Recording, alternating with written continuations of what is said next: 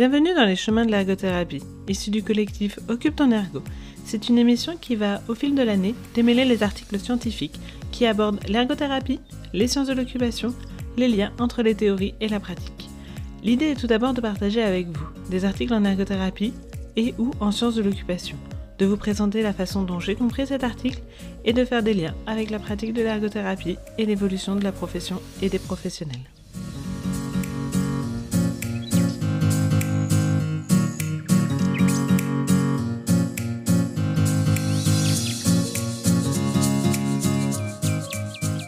Je suis Clémence et aujourd'hui je vais vous parler de l'article Soutenir les valeurs d'éco-responsabilité et de justice occupationnelle intergénérationnelle dans un contexte clinique, un devoir pour l'ergothérapeute, de Marie-Josée Drolet et Valérie Lafont, publié dans la revue canadienne de bioéthique en 2022. C'est le troisième et dernier article de la série sur les enjeux climatiques et l'ergothérapie.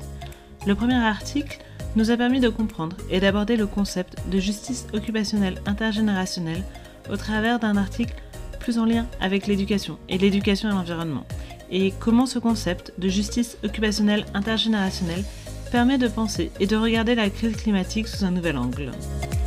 Le second article s'est intéressé aux pratiques professionnelles des ergothérapeutes, en termes de pratiques durables. La justice occupationnelle n'y était pas abordée en tant que telle, mais dans la conclusion, on commençait à se poser la question de notre positionnement en tant que professionnel par rapport aux enjeux éthiques d'une pratique durable. En ce qui concerne les autrices, on retrouve Marie-Josée Drolet, professeure au département d'ergothérapeute de l'Université du Québec à Trois-Rivières, ergothérapeute et philosophe qui réalise des recherches en éthique appliquée dans le domaine de la santé. Et Valérie Lafont, doctorante en philosophie à l'Université du Québec à Trois-Rivières.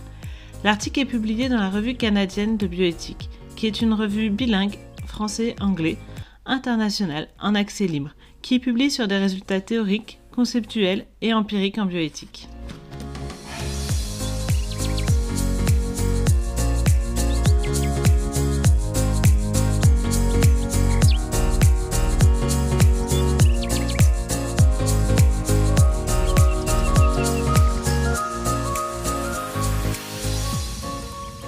Abordons l'article maintenant. L'introduction s'appuie à nouveau sur le groupe d'experts international sur l'évolution du climat, le GIEC, qui met en évidence dans son dernier rapport que le climat change plus vite et plus fort que ce que l'on craignait, et que l'OMS, l'Organisation mondiale de la santé, affirme que depuis 2015, les changements climatiques sont la plus grande menace pour la santé humaine du XXIe siècle. Dans ce contexte, les professionnels de santé doivent aussi veiller à la santé des populations actuelles et à venir. Si l'on se concentre sur les ergothérapeutes, nous avons d'une part cette responsabilité, comme professionnels de santé, et d'autre part des connaissances et des compétences certaines concernant les occupations humaines. Pour mes mots, ce sont les occupations humaines qui sont les principales responsables du changement climatique. Tout cela mis ensemble, l'ergothérapeute semble être pertinent pour aider dans la lutte contre les changements climatiques et surtout pour accompagner la transition occupationnelle éco-responsable pour que les répercussions des occupations humaines soient moins néfastes à l'environnement et donc à la santé des populations. En plus, dans la pratique des ergothérapeutes, on est souvent amené à valoriser l'équité. Et souvent, les personnes qui subissent le plus le réchauffement climatique sont ceux dont les occupations y contribuent le moins. Dans cet article, les autrices abordent la notion d'occupation éco-responsable, ce qui signifie une occupation qui respecte les capacités de régénérescence de la planète. S'engager dans des occupations éco-responsables permet de respecter la justice occupationnelle intergénérationnelle qui soutient que les générations présentes et futures puissent réaliser des activités qui contribuent à leur santé et à leur bien-être dans un environnement sain et propice à la vie. Donc, Valoriser l'éco-responsabilité, c'est valoriser la justice occupationnelle intergénérationnelle. Et cela doit se traduire par une transition écologique de nature occupationnelle. Il faut modifier nos occupations actuelles pour qu'elles soient éco-responsables. Dans la pratique professionnelle, les écrits, et notamment l'article de l'épisode précédent, mettent en avant les besoins en tant que professionnel de s'engager avec les personnes que l'on accompagne dans une transition occupationnelle éco-responsable pour diminuer leur empreinte écologique. Mais d'un autre côté, des professionnels jugent que ce n'est pas à l'ergothérapeute d'imposer son engagement, ses valeurs éco-responsables, mais de rester centré sur la personne. Nous nous retrouvons ici face à une grande question éthique. Faut-il soutenir l'engagement occupationnel des personnes quand elles sont éco-responsables au vu de la crise climatique, ou quelle qu'elle soit, en raison d'une pratique centrée sur la personne? Est-il légitime de promouvoir, voire d'imposer une valeur d'éco-responsabilité, même si ce n'est pas une valeur partagée par la personne? Et d'un autre côté, ne pas prendre en compte ces notions d'éco-responsabilité, c'est aussi encourager les injustices occupationnelles intergénérationnelles. Mais est-ce que ce n'est pas non plus être paternaliste que d'imposer un accompagnement éco-responsable les autrices nous précisent que l'on se retrouve face à un dilemme éthique, c'est-à-dire que ce questionnement oppose des oppositions qui semblent inconciliables. Quand on est centré sur la personne, on n'impose pas ses valeurs. Or, si la personne n'a pas de préoccupation écologique, il n'y aura pas de transition occupationnelle écologique. L'objectif de l'article est de développer une analyse éthique du dilemme qui oppose l'approche centrée sur la personne et l'éco-responsabilité, la justice occupationnelle intergénérationnelle, pour aider les ergothérapeutes dans leur pratique. Commençons par analyser ce dilemme éthique. Pour cela, nous allons utiliser un cadre de référence, le cadre éthique quadripartite, créé par Drolet en 2013, qui a pour but de soutenir la réflexion et la pratique éthique en ergothérapie, qui propose de regarder le dilemme éthique sous quatre prismes éthiques différents, le fait d'encourager la compréhension d'une situation via différentes perspectives permet de limiter les angles morts, nous disent les autrices, et d'avoir une réflexion la plus ouverte possible. Donc, appliquons ce cadre à notre dilemme éthique, que je résume par approche centrée sur la personne au risque d'encourager les injustices occupationnelles intergénérationnelles, ou approche centrée sur les co-responsabilités au risque d'être paternaliste. La première perspective adoptée par les autrices est conséquentialiste c'est-à-dire qui vise à prendre en compte les conséquences associées aux différentes options sur l'ensemble des personnes concernées. Donc, dans cet article, on souhaite que les êtres humains, d'aujourd'hui et de demain, puissent avoir accès à un environnement sain, comme de l'air, de l'eau, des sols non pollués, sachant qu'un environnement sain est un déterminant majeur de la santé. Donc, avec notre perspective conséquentialiste, qui s'intéresse aux conséquences, les occupations humaines actuelles sont un souci, puisque elles détruisent l'environnement et nuisent à la santé. Par contre, promouvoir une pratique éco-responsable sera en faveur de l'environnement et donc de la santé. Cette perspective encourage donc à prendre en compte les intérêts des personnes accompagnées, mais aussi d'anticiper les intérêts des générations futures et actuelles, et donc de valoriser l'éco-responsabilité et la justice occupationnelle intergénérationnelle. Par contre, actuellement, les politiques publiques, les gouvernements et les organisations ne soutiennent pas ces valeurs d'éco-responsabilité. C'est donc un frein majeur pour l'ergothérapeute qui souhaiterait mettre en avant ces valeurs dans la pratique. Le manque d'engagement des gouvernements et des structures rend non légitime la pratique d'un ergothérapeute souhaitant privilégier l'éco-responsabilité. Par contre, il serait intéressant que les politiques publiques et les décideurs mettent en avant ce besoin d'éco-responsabilité pour que les pratiques éco-responsables soient plus acceptées dans notre société et qu'une pratique, certes paternaliste, mais encourageant une justice occupationnelle intergénérationnelle, soit une obligation éthique reconnue par les gouvernements. Lorsque l'on suit une réflexion selon une perspective conséquentialiste, on considère que les êtres humains de demain peuvent être considérés égaux aux êtres humains d'aujourd'hui. Et donc, les intérêts pour la santé ont le même poids pour les générations actuelles ou à venir. Et l'inaction serait un manque éthique. Cette vision est difficile à tenir à l'échelle individuelle, car induit un paternalisme socialement non accepté. Mais à une échelle plus globale, permet de prendre des mesures politiques en ayant conscience et connaissance des conséquences de ces décisions sur les années à venir. Comme cette perspective ne répond pas à notre dilemme éthique, il est important de poursuivre la réflexion avec une analyse déontologique, nous disent les autrices. L'analyse déontologique consiste à considérer les droits et les devoirs éthiques des différents acteurs impliqués, et cela comme il devrait être dans un monde idéal. En déontologie, ce ne sont pas les droits juridiques, les droits accordés par la loi qui nous intéressent, mais ceux que tout le monde détienne dans le meilleur des mondes possibles. Globalement, les autrices illustrent ça notamment avec l'article 3 de la, de la Déclaration universelle des droits de l'homme, qui stipule que tout individu a le droit à la vie, à la liberté et à la sûreté de sa personne. En déontologie, on considère pertinent, important, que tout humain, présent ou à venir, bénéficie de ce droit. Et si en plus on regarde ça via Kant, qui fait la distinction et qui met d'un côté les devoirs positifs, qui correspondent à faire le bien comme porter assistance, et d'un autre côté des devoirs négatifs qui correspondent à ne pas faire de mal, comme par exemple ne pas tuer. Pour lui, les devoirs positifs sont souhaitables mais pas nécessaires, et les devoirs négatifs sont absolus. Il est impératif de ne pas tuer, alors qu'il n'est pas grave de ne pas porter assistance. Vu sous cet angle, est-ce que l'ergothérapeute n'aura-t-il pas un devoir d'agir pour prévenir l'écocide en cours? Comme l'environnement naturel est nécessaire à la vie humaine, ne rien faire va à l'encontre du devoir négatif. Est-ce que l'ergothérapeute, dans sa pratique, doit refuser de répondre à un besoin occupationnel non éco-responsable au nom des devoirs négatifs envers les générations futures? Plus généralement, quels sont nos devoirs envers les générations à venir?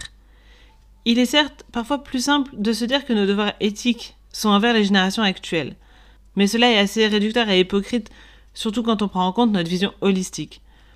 Nos occupations actuelles détruisent les possibilités d'action à venir. Mais comment hiérarchiser ces droits? Comment protéger les générations aujourd'hui tout en pensant aux générations futures? Cela conduit à utiliser le principe de justice occupationnelle intergénérationnelle pour continuer cette réflexion. Les autrices réalisent donc une analyse ergothérapique et donc une analyse de notre dilemme éthique au travers des valeurs professionnelles, telles que la justice occupationnelle intergénérationnelle. La justice en ergothérapie et en sciences de l'occupation se définit comme le principe visant à reconnaître et à promouvoir le droit de tous d'avoir accès à des conditions de vie qui permettent de s'engager dans des occupations variées et signifiantes. Traditionnellement, cette vision de justice concerne le temps présent, et c'est pour cela que Drolet et ses collègues parlent de justice occupationnelle intergénérationnelle, afin de mettre l'accent sur le fait que la justice occupationnelle concerne également les générations futures, c'est une notion qui fait le lien entre les générations pour que ce droit d'accéder à des occupations variées et significatives concerne aussi les générations à venir. Et donc, cela demande de dissocier les occupations et de différencier ce qui relève du besoin occupationnel et du désir occupationnel. De différencier ce qui est nécessaire de ce qui est construit par une société de consommation. Et à partir de cela, différencier les occupations éco-responsables, qui respectent les capacités de régénérescence de la planète et des occupations qui ne respecteraient pas ce besoin de régénérescence de la planète. Donc, l'ergothérapeute, en valorisant des occupations éco-responsables et la justice occupationnelle intergénérationnelle, pourrait agir, réduire l'empreinte écologique, sa propre empreinte écologique, celle des personnes accompagnées ou encore des structures et ou institutions dans lesquelles elles exercent. Compte tenu de l'importance accordée dans la pratique de l'ergothérapeute à l'approche centrée sur la personne, il est plus difficile d'imposer ses valeurs professionnelles de justice occupationnelle intergénérationnelle et donc d'imposer une pratique éco-responsable.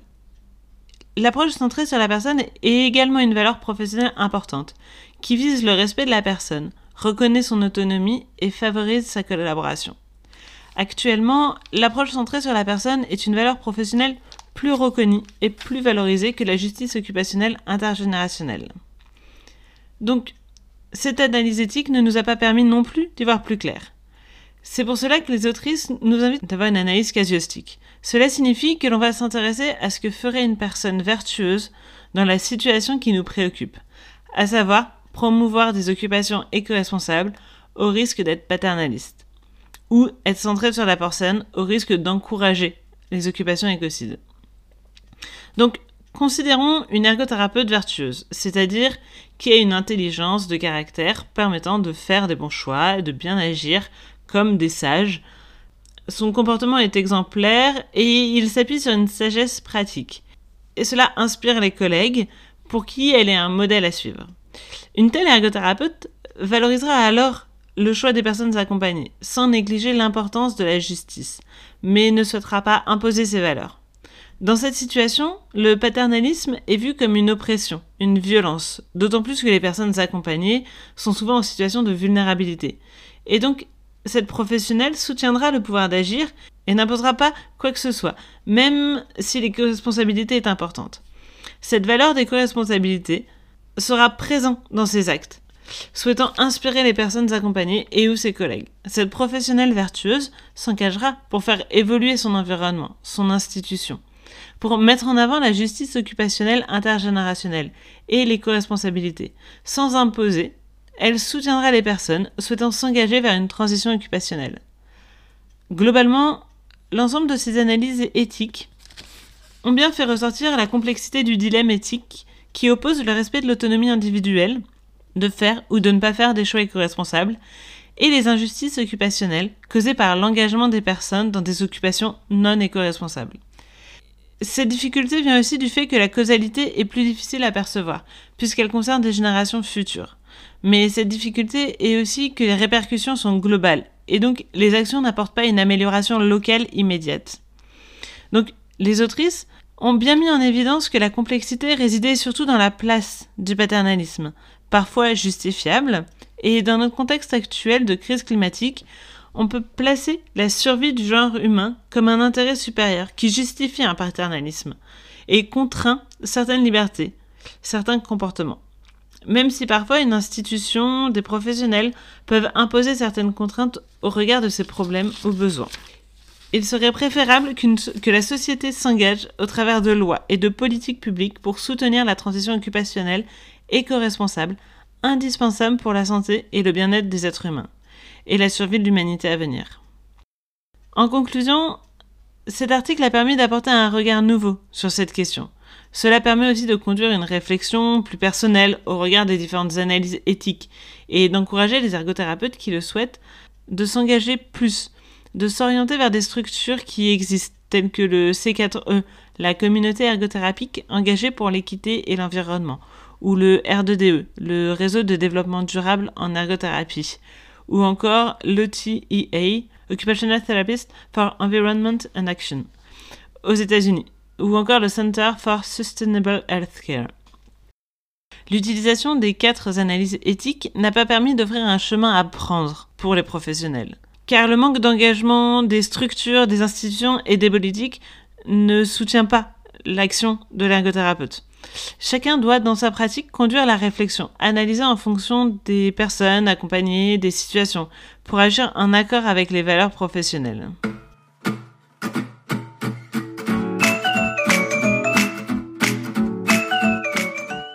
L'article est terminé. Passons à ce que j'en ai pensé.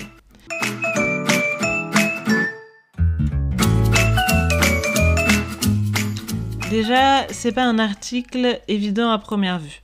L'approche éthique est bien expliquée, mais il faut tout de même prendre le temps et être posé pour le lire sereinement et comprendre l'ensemble des, principes.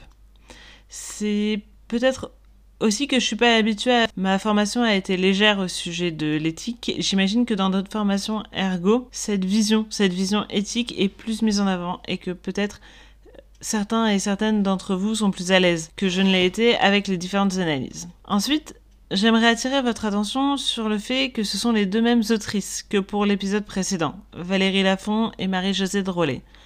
C'est un point que j'avais déjà relevé.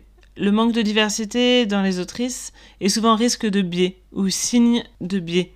Ici, comme on est sur un concept super jeune, c'est assez logique qu'il n'y ait pas pléthore d'auteurs ou d'autrices sur le sujet. Ce que j'ai aimé dans cet article, c'est toute la question. Est-ce que l'on peut être paternaliste au profit de la justice occupationnelle intergénérationnelle? C'est un dilemme éthique certain qui, dans le contexte actuel, prend sens. Quelle est notre responsabilité personnelle en tant que professionnel sur le sujet? Surtout lorsque l'on sait que nos racines s'appuient sur l'humain en tant qu'être occupationnel. Comment faire lorsque nous n'avons plus accès aux occupations ou lorsque nous n'aurons plus accès aux occupations à cause des générations précédentes? L'article ne donne pas une solution, et c'est pas non plus son rôle. Mais je trouve que ce qui transparaît quand même beaucoup, c'est que c'est la place politique et institutionnelle. Le besoin de ne pas être seul à s'engager, d'avoir aussi un soutien professionnel, institutionnel, politique, social, pour que nous puissions promouvoir la justice occupationnelle intergénérationnelle, au travers d'une pratique éco-responsable, sans que cela nuise à la relation professionnelle, à la pratique en équipe. L'ergothérapeute a toute sa place et cette réflexion a tout son sens. La justice occupationnelle intergénérationnelle doit passer par une certaine forme de paternalisme pour encourager les professionnels vers des occupations qui respectent plus le droit des personnes à venir. Et la première étape pour cela, c'est encourager, soutenir et développer ces changements dans la pratique. Modifier la façon dont on pratique l'ergothérapie, mais aussi la façon dont on pense l'évolution de notre pratique. Ça peut être en s'engageant comme auprès du C4E ou du R2DE ou dans d'autres réseaux ou d'autres réseaux que vous connaissez et je vous invite à les partager en commentaire, en message ou autre. Il y a une dernière question qui me turlupine suite à cet article. On sait que les occupations écocides sont celles qui ne respectent pas les capacités de régénérescence de la planète. En fait, ce que j'aimerais savoir, c'est dans quelle mesure, à quel point, les personnes que l'on accompagne, qui nous sollicitent, ont des occupations non éco-responsables.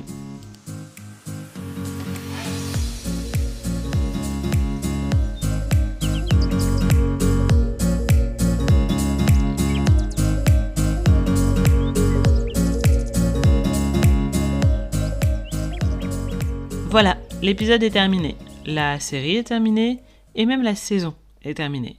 J'espère que ça vous a plu. Cette dernière série m'a fichu un coup d'éco-anxiété assez important. Surtout que la préparation des épisodes a été en même temps que le rapport du GIEC. Pas simple. Et en France, ça a été aussi en même temps que de grandes manifestations sur les droits démocratiques de la population. N'hésitez pas à me dire ce que vous en avez pensé. Si c'est nouveau dans votre pratique, si cette réflexion éthique a fait écho dans votre quotidien. Plus globalement, n'hésitez pas à me dire ce que vous en avez pensé. Ce que vous avez pensé de l'épisode, ce que vous avez pensé de la série et ce que vous avez pensé de l'émission. J'ai vraiment pris beaucoup de plaisir à le faire et je suis avide de vos retours.